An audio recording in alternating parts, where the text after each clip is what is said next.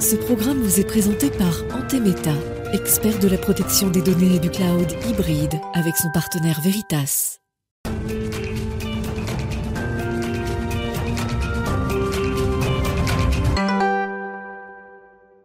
Bonjour et bienvenue à tous. Alors, ce sont d'excellents euh, indicateurs du dynamisme des écosystèmes et un moyen aussi très rapide de juger de l'imminence des ruptures technologiques à venir. Je veux parler des salons. Il y en a deux importants qui ont ouvert leurs portes cette semaine et qui font la une de Smart Tech aujourd'hui. On commencera avec euh, Euro Satori. On en parlera avec mon invité Sandra Budimir qui est en plateau avec moi, Sandra Budimir de Starbust. On pourra évoquer ensemble quels sont ces enjeux des programmes de défense français et européens. Et puis au cœur de cette émission, deuxième salon important qui ouvre ses portes, c'est le top départ de Vivatech. Aujourd'hui, j'aurai trois invités, un fonds euh, d'investissement, un fournisseur de cloud et également un grand groupe accélérateur de start-up. On pourra voir ensemble quelles sont justement euh, ces start-up et ces technos qui vont faire le show cette semaine. Et puis on retrouvera notre rendez-vous des cryptos avec euh, ce qui est intéressant, ce sont des boutiques de quartier qui commencent à s'y mettre et nous proposer de payer en crypto-monnaie à Paris. Mais tout de suite, c'est le moment de l'interview, on s'intéresse au sujet de défense européenne.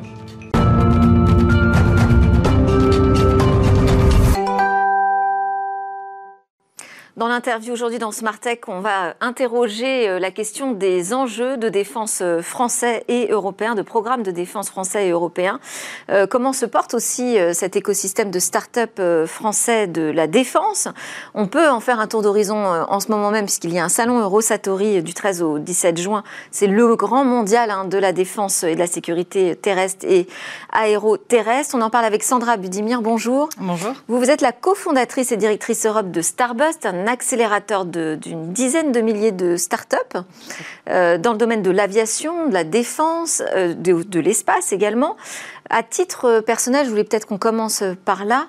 Euh, vous avez la double nationalité française et croate. Vous avez été marqué dans votre engagement dans l'aviation et, l'aérospatiale et la défense par la guerre des Balkans. comment est-ce que vous regardez, avec quel œil vous regardez cette guerre, ce conflit en Ukraine? Euh, alors effectivement, moi euh, j'ai grandi avec la guerre des Balkans, hein, parce que j'avais euh, une toute petite dizaine d'années quand ça a eu lieu, et je suis effectivement de nationalité croate, et ça a marqué et ça a influencé effectivement tous mes choix derrière et mes, et mes engagements, et notamment ce fait de se sentir euh, bah, complètement démunis face à la première euh, armée euh, européenne à l'époque. Il faut, faut pas l'oublier, et la Croatie qui n'avait absolument rien. Donc l'importance de la défense, non pas comme certains peuvent le polémiquer, pour faire la guerre, tuer des gens. la défense, c'est important pour éviter la guerre aussi, pour se défendre, éviter des morts. Et pour ça, euh, moi, j'ai effectivement euh, euh, fait l'IHEDN, l'Institut des hautes études de défense nationale, pour encore mieux comprendre, et notamment parce qu'en France, on est quand même une grande nation et de dissuasion et d'engagement avec des, grands, des grands industriels comme Dassault, Airbus, Thales, qui développent des, gros matériels, et pour mieux comprendre les enjeux industriels et les enjeux géopolitiques. Et, si je reviens à la question des technologies, ce que vous voyez en ce moment euh, se déployer sur le, terrain en Ukraine, ça vous interroge sur nos capacités de défense à nous, euh, françaises et européennes? Euh, effectivement, sur euh, le plan euh, tactique, on, voit bien l'importance de, des nouvelles technologies, donc du renseignement, déjà à proprement parler, pour avoir une bonne connaissance de la situation sur le terrain, suivre les mouvements des troupes, anticiper les attaques. Donc pour ça, il faut des images, de l'information qu'on va chercher via des satellites, mais aussi via des drones qu'il faut pouvoir envoyer en longue et en, en moyenne portée. Et derrière, cette information, il faut la traiter. Et après l'avoir traité, il faut la communiquer. Donc pour, tout ça, on a besoin de drones euh, qui, soient, euh, euh, qui tiennent dans la durée. On a besoin de communication sécurisée. Donc on a besoin, je, sais que vous allez parler quantique tout à l'heure, de, de, communication, de cybersécurité à base de technologies quantiques hein, qu'on voit émerger. et on a besoin d'intelligence artificielle, beaucoup, pour traiter les images qu'on aura réceptionnées. Euh, vous, vous, parlez de l'importance de ces technologies qui se déploient sur le terrain. Moi, je vous interroge sur aujourd'hui notre état des lieux. Finalement, ce que là, vous allez partir sur Eurosatory cet après-midi, mais vous le connaissez bien cet écosystème. Est-ce qu'aujourd'hui, on est armé, on est à la hauteur de, de ces enjeux de défense? Alors, on est armé, euh, on est à la hauteur, on, le voit bien, euh, mais euh, est-ce qu'on le sera encore très longtemps?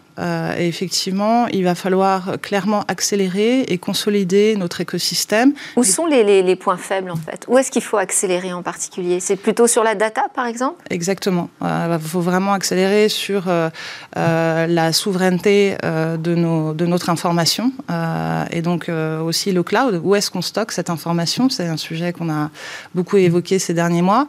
Euh, on est un petit peu en retard. On est passé d'un cloud souverain à un, cloud euh, qui convient à peu près et qu'on va quand même faire avec euh, des gens qui ne sont pas nous. On voit le programme Gaia X, par exemple, où on dit bah, on va faire de l'intelligence artificielle tous ensemble. Et ça, c'est typiquement français et européen. On invite tout le monde à table. Donc, on mmh. invite Amazon. Microsoft euh, et compagnie, non pas que. Il pas sans poser, poser des problèmes d'influence, ouais. Exactement. Il euh, faut, euh, faut être capable de développer. Et, et, pour ça, il faut aussi le faire, bien sûr, avec notre base industrielle de défense française, mais il faut coopérer au niveau européen. Il faut vraiment euh, consolider le plus vite possible et lancer le plus vite possible enfin ces grands programmes dont on parle depuis des mois. Euh, je parle notamment du programme euh, FCAS, l'avion de combat, enfin le système aérien de combat du, futur, qui n'est pas qu'un avion, justement. C'est un système de systèmes. Et dans ce système, il y a du satellite, il y a du drone, il y a de la communication, et il y a une volonté de développer un standard euh, qui puissent interopérer, euh, on puisse interopérer tous ensemble au niveau euh, européen. Et ça, ça va permettre aussi d'agréger des nouveaux acteurs qui, eux, ont cette agilité de par leur petite taille et de par des coûts aussi plus faibles de développer ces briques technologiques dont, je vous ai parlé, comme la cyber, l'intelligence artificielle. Mais j'imagine que bon, c'est une question d'entente déjà sur quelle technologie on veut investir ensemble, mais c'est une question aussi de moyens financiers. Ah, les moyens, on les a. On voit que tous les budgets militaires ont été augmentés. On a une LPM, une loi de programmation militaire depuis 2015 qui a vu enfin, après euh, des années de disette, les budgets euh, qui ont été à la hausse. Donc on a d'abord, euh, on a d'abord remplacé le matériel défectueux et puis on est passé à l'investissement. On, lance un, un nouveau porte-avions. en Allemagne, enfin, il y a une volonté de monter au, fameux 2% du budget militaire euh, euh, total. Euh, il faut remplacer leurs avions militaires. Le choix des Allemands aujourd'hui va se porter sur le F-35 américain. Et là, on peut se poser une vraie question. Donc, ils le font pour de bonnes raisons, parce qu'il voilà, il y, a une alliance historique américaine. Mais si, à côté de ça, euh, on ne lance pas notre, notre programme franco-allemand espagnol, euh, on est condamné euh, dans les années à venir. Mais il y a aussi le problème de l'échelle de temps, de trouver des solutions aussi tout de suite. Alors tout de suite, on a des solutions. On a un Rafale euh, qu'on a, euh, euh, dont on peut s'équiper. Il y a également l'Eurofighter. Quelle est l'échelle de temps aujourd'hui pour déployer des, technologies de défense? Bah, Ce sera de plus en plus long. le, programme de, aérien du futur, on parlait de 2040. À force de reporter son lancement, là, on est plutôt sur de, 2045. Le porte-avions, c'est pareil. Et alors, quand ça va arriver, est-ce qu'on ne sera pas déjà dépassé? Complètement. Mais donc, dans le, la spécification, il faut intégrer déjà la possibilité des futures évolution dans le, dans le, le, design même euh, du projet. Effectivement, c'est des projets qui vont être bouleversés euh, tous les euh, 3 à 5 ans par des nouvelles technologies. Alors vous, à votre niveau, je parlais d'une dizaine de milliers de startups que vous, vous accompagnez pardon, dans, dans ce secteur. Vous êtes présent un peu partout euh, en Europe. Euh, qu'est-ce que vous voyez comme levier aujourd'hui qu'on pourrait activer, qu'on n'active pas forcément? Euh, En fait, les, tous les ingrédients sont là. Donc, je vous parlais d'augmentation des budgets. Il y a des augmentations de budget aussi pour l'écosystème. des volontés politiques très claires. On a France 2030 qui prévoit quand même une poche aussi pour le spatial et l'écosystème spatial qui est significative. Donc tous ces, euh, le, Fonds européen de défense, euh, les fonds d'investissement européens qui s'ouvrent à, ces technologies spatiales et, de défense. Maintenant, euh, ce qu'il faut, c'est aligner tous ces ingrédients ensemble et mettre non plus confronter deux mondes, les gros industriels et les start-up, par exemple, qui se battent les financements, on va dire, mais mettre en musique toute cette chaîne de valeur que les, industriels dont on a besoin comme plateforme pour intégrer ces nouvelles technologies, financements européens euh, et les, la commande européenne pour stimuler euh, la production et le développement de ces nouveaux acteurs. Et il faut aussi pouvoir, euh, et ça c'est la clé, sinon on n'y arrivera pas parce que l'argent est limité même au niveau gouvernemental, attirer les investisseurs privés. comme ils le font très bien aux États-Unis, donc sans les prendre en exemple, il faut voir ce qui marche les startups aujourd'hui ont besoin euh, dans leur développement, c'est ça le principe de la startup, elle a besoin de cash, elle brûle beaucoup d'argent pour euh, recruter. Euh, Des investisseurs qui peuvent être européens ou pas? Enfin, on peut aller les chercher ailleurs? Bah, On préférerait éviter. Là, ce qu'on voit, ce qui s'est passé l'année dernière, typiquement, on a deux, et là, ça a commencé dans l'aéronautique, et demain, ce sera dans le spatial et, et l'intelligence artificielle. On a deux startups allemandes d'aéronautique, Volocopter et Lilium, qui, au moment où elles ont dû lever des centaines de millions d'euros, sont allés au Nasdaq euh, américain lever des fonds euh, sino-américains. Est-ce qu'on veut ça demain pour euh, nos startups euh, qui font de l'imagerie spatiale Donc là, c'est un appel direct et franc aux investisseurs français et européens. Tout à fait. Merci beaucoup. Oui. Merci beaucoup Sandra Budimir. Euh, vous nous avez donné un aperçu de ces enjeux et pourquoi il fallait accélérer. Je rappelle que vous êtes la cofondatrice et directrice, directrice Europe de Starbust. Merci beaucoup. C'est l'heure de parler de l'autre événement de la semaine, c'est l'ouverture de Vivatech, top départ du grand show technologique aujourd'hui.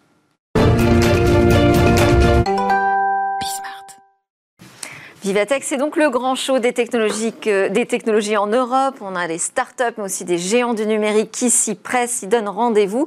Pour ce top départ, on aura trois invités dans, dans Tech, trois intervenants qui représentent un peu la variété euh, de l'écosystème, de ce qu'on peut voir à Vivatech euh, dès aujourd'hui. Ça va nous permettre aussi de prendre le pouls de cet écosystème ensemble. Donc, on a un fonds euh, dans les deep tech, un cloud européen et puis un accélérateur d'innovation grand groupe startup, incarné en la personne de Olivier Olivier Tonneau, cofondateur de Cantonation, un fonds dédié donc au deep tech et à l'investissement dans les technologies quantiques. Bonjour. Bonjour. Yann Lechel, euh, CEO de Scaleway, fournisseur de cloud français.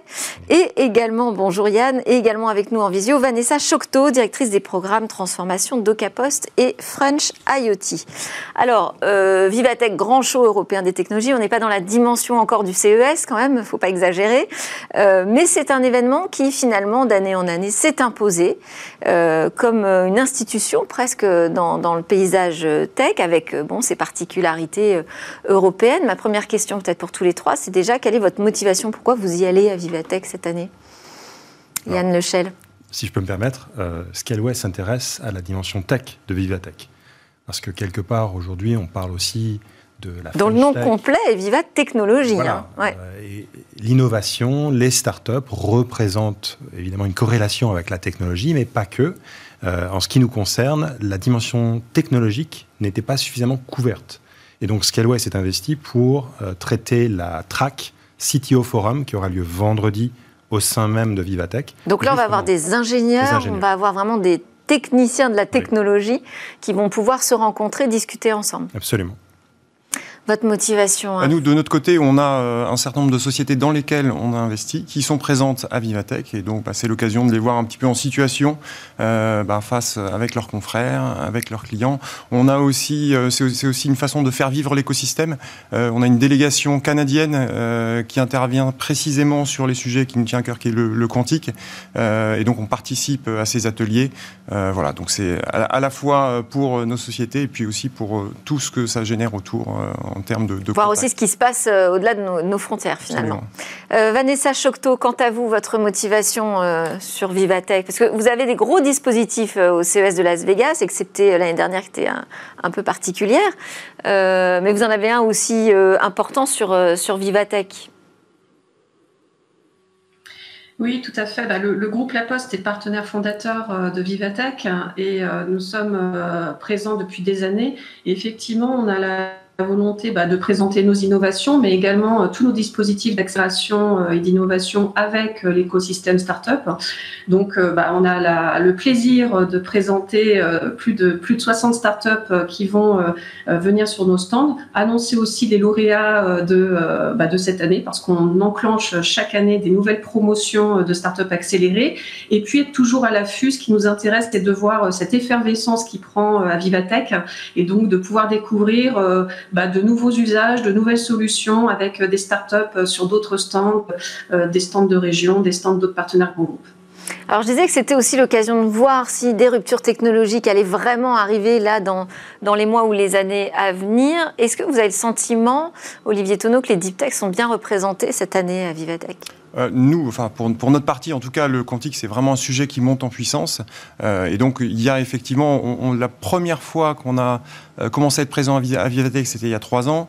Euh, l'année dernière, de façon euh, plus importante. Et là, cette année, il y a vraiment une, une, grande partie des sociétés dans lesquelles nous avons investi, des sociétés comme Pascal, comme Candela, qui commencent à être connues et reconnues et qui sont présents dans cette. Donc, on voit vraiment des startups porteuses de rupture technologique qui vont être présentes, qui commencent à avoir une certaine renommée internationale. Est-ce que l'objectif, là, quand on va sur un salon comme ça, c'est d'évangéliser davantage encore sur, le, sur le quantique L'objectif, c'est vraiment bah, de, de, faire connaître euh, les sociétés et puis euh, de commencer à parler de cas d'usage, de commencer à, rencontrer des clients, envisager euh, les choses concrètes que ces sociétés pourraient faire pour ces clients dans les, les mois et les années à venir. Yann Lechel, un de, un de vos sujets de prédilection, c'est les questions de souveraineté. On en parlait juste avant avec Sandra Budimir de Starbust, l'importance de contrôler nos données, l'importance de savoir où est-ce qu'elles sont hébergées. Donc vous, vous êtes un, un hébergeur souverain par naissance, puisque vous êtes par défaut, euh, par défaut puisque vous êtes euh, français. Est-ce que vous allez quand même passer sur les stands de vos amis américains, parce qu'ils sont aussi présents à Vivatech Bien évidemment, bien évidemment. Et le marché est ouvert et c'est une bonne chose. Euh, ce qui ne va pas, c'est ce grand déséquilibre. Et donc, nous allons traiter le sujet justement avec une quarantaine de directeurs techniques du sujet du multi-cloud du choix, de la multiplicité. Donc Scaleway s'inscrit dans cette démarche évidemment, et euh, les clients sont tout à fait libres de travailler avec nos amis concurrents euh, AWS, Azure, Google, OVH évidemment. Il faut célébrer cette diversité. On n'aura pas de tension sur le salon justement sur, autour de ce sujet de la souveraineté?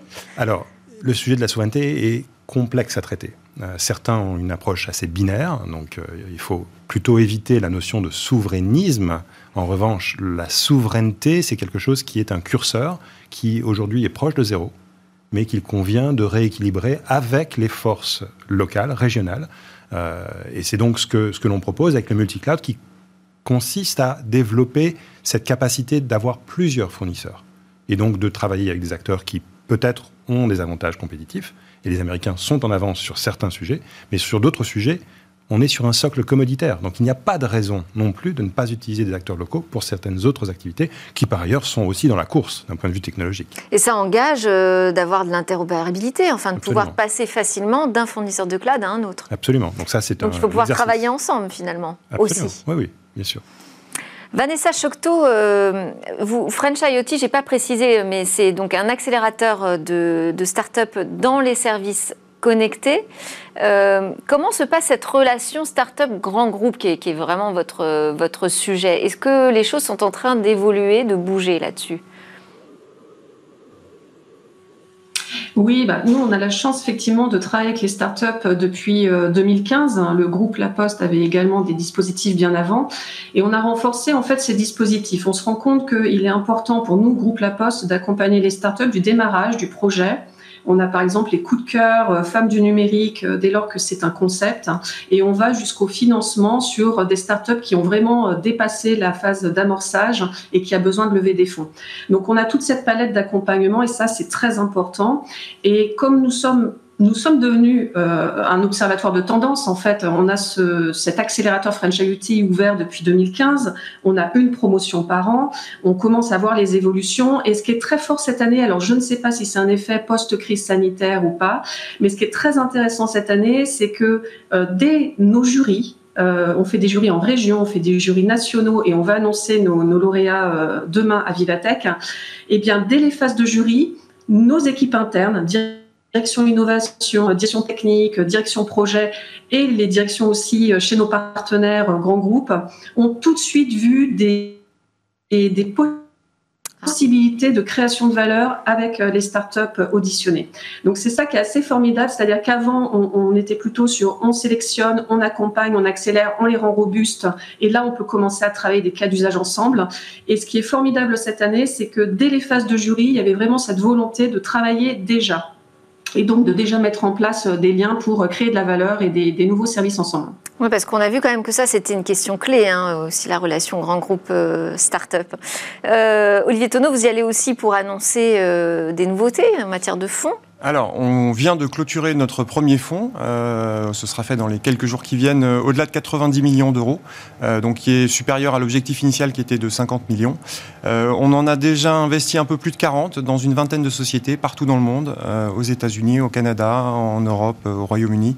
et donc l'idée, bah, c'est à la fois de, clôturer ce fonds, continuer à accompagner de nouvelles sociétés. On a encore la place pour investir dans cinq nouvelles sociétés, et puis continuer à, accompagner celles dans lesquelles on a déjà investi. L'idée, c'est aussi de pouvoir les accompagner plus loin. Euh, et donc, on, va commencer à travailler sur un fonds, un deuxième fonds, euh, qui sera capable d'accompagner les plus belles sociétés ou les plus grosses sociétés de notre premier portefeuille. Donc, un fonds plus important. Un fonds d'une taille de 300 millions d'euros, euh, avec l'idée de pouvoir contribuer à hauteur de 30 ou 50 millions dans des tours de financement pour des séries B, des séries C. donc, sociétés qui commencent à être un peu matures, mais qui ont encore des besoins de capitaux importants. Et aussi spécifiquement dans le quantique? Absolument. Toujours 100% dans le quantique.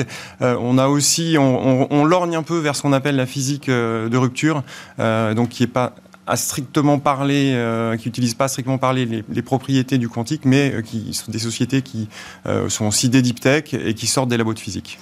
Vous avez dit que vous, vous investissez dans des entreprises un peu partout dans le monde. Où est-ce que ça se passe dans le quantique en ce moment, vraiment? Euh, vraiment, bah, il y, a trois pôles hein, euh, et ça se passe vraiment dans les trois. C'est euh, Amérique du Nord, donc États-Unis, Canada est très dynamique aussi.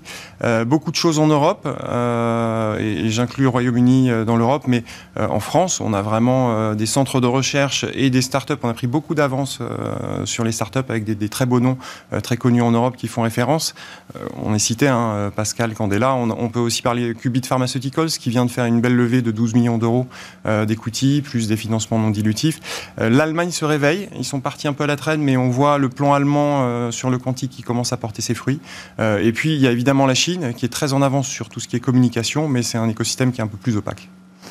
Sur lequel vous n'allez pas pour l'instant Sur lequel on ne va pas, non, parce que c'est, euh, il n'y a pas cet écosystème de start-up, il n'y a, pas de terrain de jeu pour nous. Euh, ça se passe dans les grands groupes et dans les laboratoires d'État, donc euh, notre fonds d'investissement n'a pas accès à, ce qui se passe là-bas. Est-ce qu'on va aussi à Vivatech pour trouver de l'argent, pour essayer de grandir, faire grandir sa société, Yann Lechel Alors, pour les start-up, très certainement. les fonds d'investissement y sont ils sont présents euh, pour identifier leurs futurs investissements. Euh, très clairement, c'est un écosystème qui se construit. Justement, il y avait cet aspect des grands groupes qui proposaient un podium aux startups. C'était un petit peu la genèse de Vivatech. Euh, et j'apprécie de voir les grands groupes se positionner en disant on accompagne les startups parce que cette relation est symbiotique. Elle est nécessaire. Et donc, il y a tous ces éléments qui constituent l'écosystème qui a énormément mûri. Donc moi, je le connais depuis 20 ans. Il, était inexistant il y a 20 ans. Aujourd'hui, nous avons beaucoup de choses. Il manque un marché d'exit en particulier. Au niveau des financements, on a globalement ce qu'il faut. En deep tech, c'est un peu plus difficile, c'est un peu plus long. Il faut investir probablement un ou deux tours de plus, puisque la technologie n'arrive pas à maturité encore euh, comme ça pourrait être le cas du SAS. Ce sont des projets plus de R&D, donc forcément, il faut s'investir sur le long terme. Donc évidemment, Vivatech est un lieu de rencontre, avant toute chose, de l'écosystème. Euh, C'est un lieu aussi où on fait de la politique. La politique s'y invite. On annonce la venue d'Emmanuel Macron. Euh, j'imagine que vous allez essayer de l'attirer dans vos filets pour lui parler de cet enjeu de souveraineté sur, euh, il le cloud. Il est sans doute très conscient de ces enjeux, mais la difficulté est une difficulté européenne. Euh, sur les enjeux de la souveraineté numérique ou l'autonomie stratégique sur ces, sur ces sujets-là. Donc la, politique doit comprendre les enjeux, doit aussi apprendre à connaître tous les acteurs. Ce n'est pas évident. Tous les acteurs ne savent pas parler aux politiques. Euh, et ça fait partie de nos responsabilités de se structurer et de, de, parler aux politiques. Là où les structures américaines ont les lobbyistes qui vont bien, ce n'est pas un gros mot, le lobbying est une pratique autorisée qui est nécessaire justement pour travailler avec les politiques. Donc c'est un lieu de rencontre et je pense que cette sixième édition va attirer les foules à nouveau en présentiel, ce qui est nécessaire justement pour cette friction humaine qui va être génératrice de valeur euh, et d'itération sur l'écosystème. Et, vous aurez des décideurs qui passeront sur euh, vos stands? Est-ce que vous avez pris des rendez-vous euh, tous les trois? Oui. Oui, également. Bah, le, programme est effectivement assez chargé. Oui. D'accord. Vous voulez nous donner des noms? Alors, en ce qui nous concerne, c'est plutôt l'organisation du CTO Forum qui fait que l'on a fait venir des décideurs et des dirigeants techniques d'entreprises qui sont essentiellement des startups, mais aussi des personnes qui travaillent dans l'écosystème. Donc, on les a fait venir, euh, et ils ont co-construit avec nous cette, euh, piste euh, technique. Vanessa Chocteau, sur les, décideurs, ce, qui, ce dont on a besoin finalement pour avancer sur ces sujets tech oui, bah, chaque année sur le stand, on accueille effectivement euh, des élus, euh, des représentants euh, de régions, de l'État, avec des, membres COMEX grands groupes. C'est très important pour, pour parler effectivement de nos innovations et puis surtout parler de ce que vous évoquiez juste avant, le, numérique responsable. Hein. Il faut être pour un numérique engagé, avec une souveraineté effectivement à asseoir. Et je pense que c'est important de, de, de, montrer aussi tout ce qui se cache derrière, parce qu'on a beaucoup, par exemple, nous, de start-up, de dans, des domaines de services connectés où il y a une part de numérique, mais quand on creuse euh, il y a beaucoup de deep tech, il y a beaucoup d'intelligence artificielle, donc il faut parler de l'éthique de la data, il faut parler de l'accessibilité numérique, il faut parler euh, effectivement euh, également d'un numérique de confiance. Et donc tout cela, effectivement, c'est plus c'est visible, plus on le, touche avec des, des services concrets que l'on voit sur stand et avec des vraies démonstrations, plus on éveille les consciences sur cette nécessité d'un numérique vertueux. Finalement, on a besoin de ce type de grand-messe pour ça aussi, parce que c'est un grand moment d'influence hein, euh, pour, pour l'écosystème. Euh, J'avais une question, Yann Lechel, qui n'a pas grand-chose à voir avec Vivatech, mais c'est au sujet de la chaleur de cette semaine à Paris, en région parisienne. On, va atteindre des records hein, pour, pour un mois de juin. Euh, j'ai vu un message euh, d'Arnaud Birmingham qui nous disait que les data centers euh, mmh. vont souffrir parce que finalement, ils n'ont pas été préparés à ce type de chaleur en région parisienne. On n'est pas habitué à 40 degrés, typiquement. comment est-ce que vous vous organisez?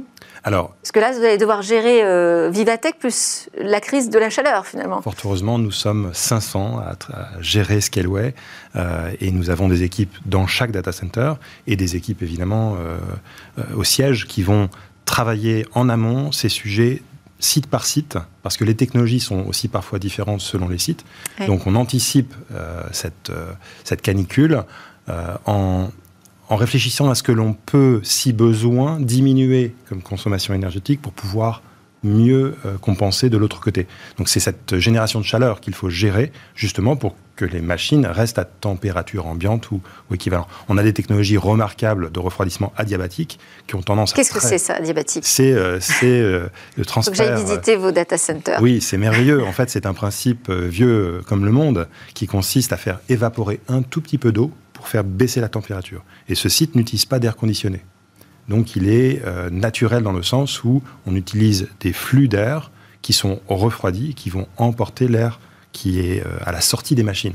Donc c'est comme ça que ça fonctionne. C'est un site qui est remarquable parce qu'il industrialise un principe qui a été inventé par les Égyptiens et les amphores pour, pour les frigidaires de l'époque. Bon, donc a priori, il n'y aura pas de conséquences pour les utilisateurs pendant cette forte chaleur C'est notre responsabilité, justement, d'encaisser ces pics de chaleur. Euh, et les équipes sont sur le pont actuellement, justement, pour euh, euh, prévoir l'imprévisible. Merci beaucoup à tous les trois. Je vous retrouverai sur Vivatech puisque euh, Smartech va s'installer euh, là-bas pendant deux jours. Euh, et d'ailleurs, on sera sur le stand de la Poste. Merci beaucoup pour votre accueil, Vanessa Chocteau, directrice des programmes Transformation de Caposte et French IoT. Merci à Olivier Tonneau, cofondateur de Cantonation, pour vos annonces avec des nouveaux fonds sur les deep tech, combien importants. Et Yann Lechel, CEO de Scaleway. On reparlera souveraineté numérique ensemble aussi vendredi après-midi dans une conférence où je vous interviewerai sur ce sujet. Merci à tous les trois. On se retrouve juste après la pause. On va parler de crypto-monnaie qui commence à arriver dans les magasins.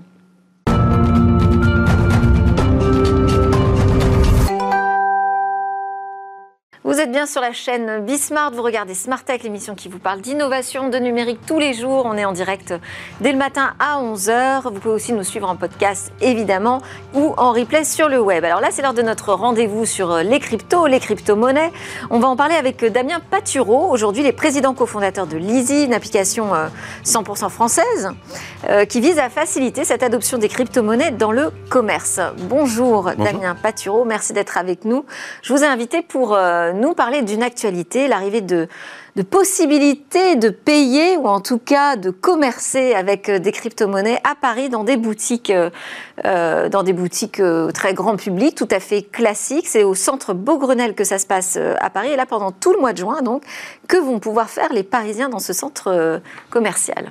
Alors nous tout simplement donc on a une, opération donc avec le centre commercial Beaugrenelle où on va permettre donc l'achat de crypto-monnaies évidemment, mais également le paiement en crypto via notre application Lizzy.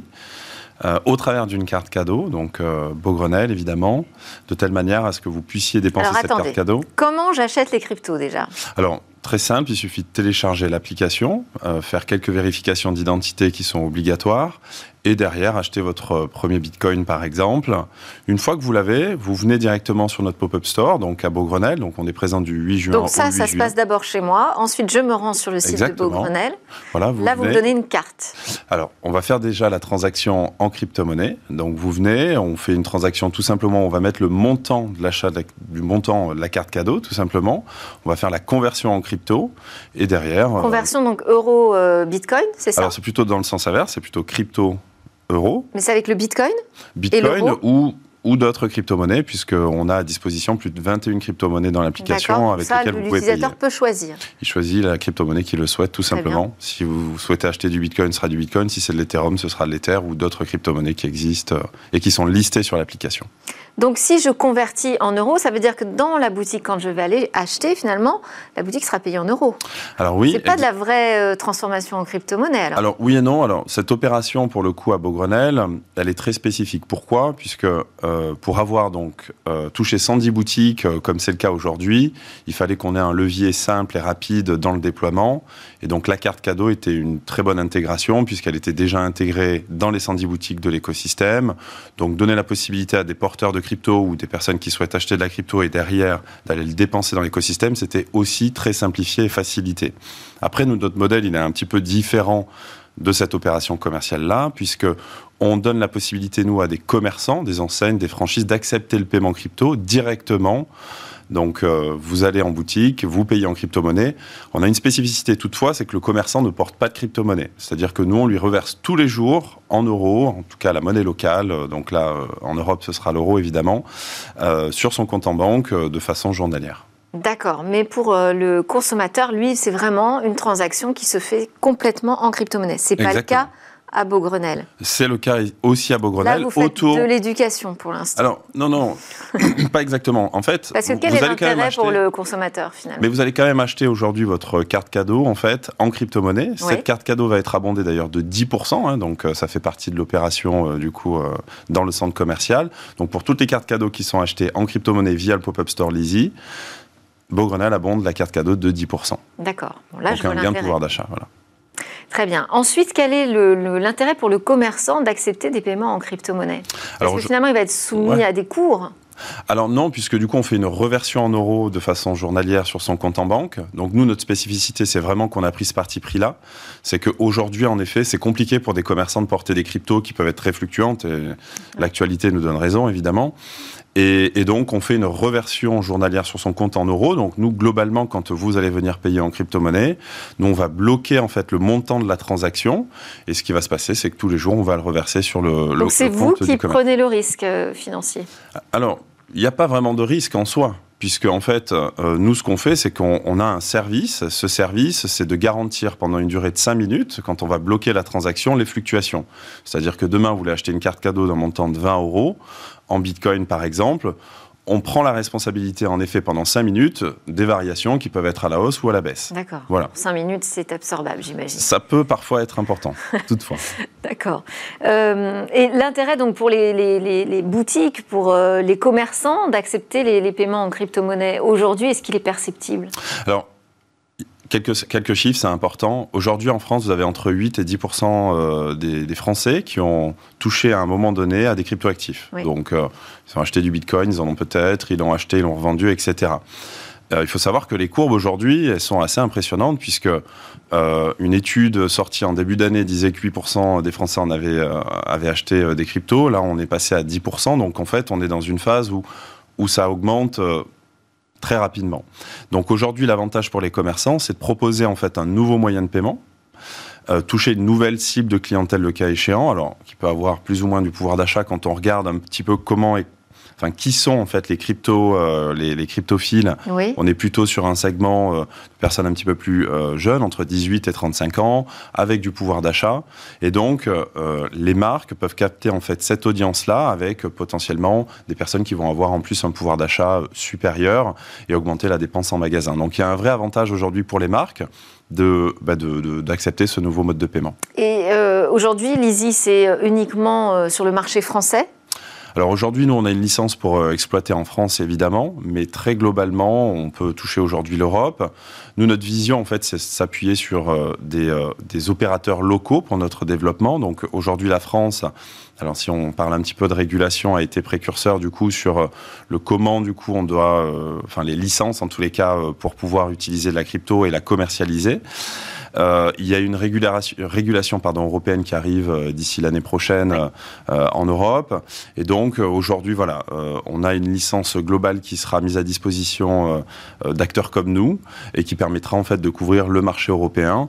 sachant et aujourd'hui, on en est où en France alors sur l'adoption des cryptos bah, dans le commerce? Non, je vous le disais, en fait, on a 8 à 10% aujourd'hui de porteurs de crypto. Ça, c'est les porteurs. Ça, c'est les, les porteurs, magasins. en effet. Sur les magasins, en pré-commercialisation, je vais juste vous donner un chiffre. avant de lancer Lizzie, on avait plus de 1500 commerçants pré, euh, pré validés, pré-signés. Donc c'était aussi bien du commerçant physique que de la franchise, que, du, que de l'enseigne, hein, très global. Et donc là. euh, Et vous ne visez pas du tout l'e-commerce On a du e-commerce également, puisque en fait, on a une solution au travers de plugins. Parce que ça semble plus naturel, peut-être. Oui, mais euh, oui, oui et non. En fait, il faut pouvoir proposer les deux. Aujourd'hui, les enjeux du commerce euh, 2.0 ou 3.0, puisqu'on est dans le Web 3, c'est aussi en fait de pouvoir générer du trafic en magasin. Donc, euh, les enjeux pour Beaugrenelle, par exemple, c'est évident, c'est de pouvoir capter une cible de clients qui sont d'habitude sur du e-commerce et de les faire venir quand même en magasin. Donc ça, c'est important et c'est aussi un levier. Et c'est un type de commerce particulier aujourd'hui que vous arrivez à intéresser aux crypto-monnaies? Euh, Très étonnamment, non. C'est tout le monde. On a aussi bien du commerçant indépendant, ça va être de la pizzeria, du restaurant, du centre de beauté, euh, à des enseignes nationales, des franchises. Euh, voilà, on a signé euh, en début d'année un partenariat avec, par exemple, le réseau Arthur Imo, qui est un réseau d'agences immobilières, avec qui on propose donc l'achat-vente crypto évidemment, mais surtout le paiement du loyer en crypto et ou du dépôt de garantie le cas échéant. Donc Vraiment, c'est voilà, du restaurant, des agences immobilières. Donc ça... tout le monde commence un petit peu à s'y mettre et à y toucher euh, du côté des euh, utilisateurs, des consommateurs, mais aussi du côté des commerçants. Merci beaucoup. Exactement. Damien Patureau, vous êtes le président cofondateur de l'Easy. Merci euh, d'avoir expliqué un petit peu comment ça se passait dans le retail avec les crypto-monnaies. C'était Smart Tech. Je vous donne rendez-vous dès demain. On continue à parler de la tech, mais cette fois, on en parlera en direct de Vivatech, ce grand show des startups qui se tient à Paris toute cette semaine. À demain.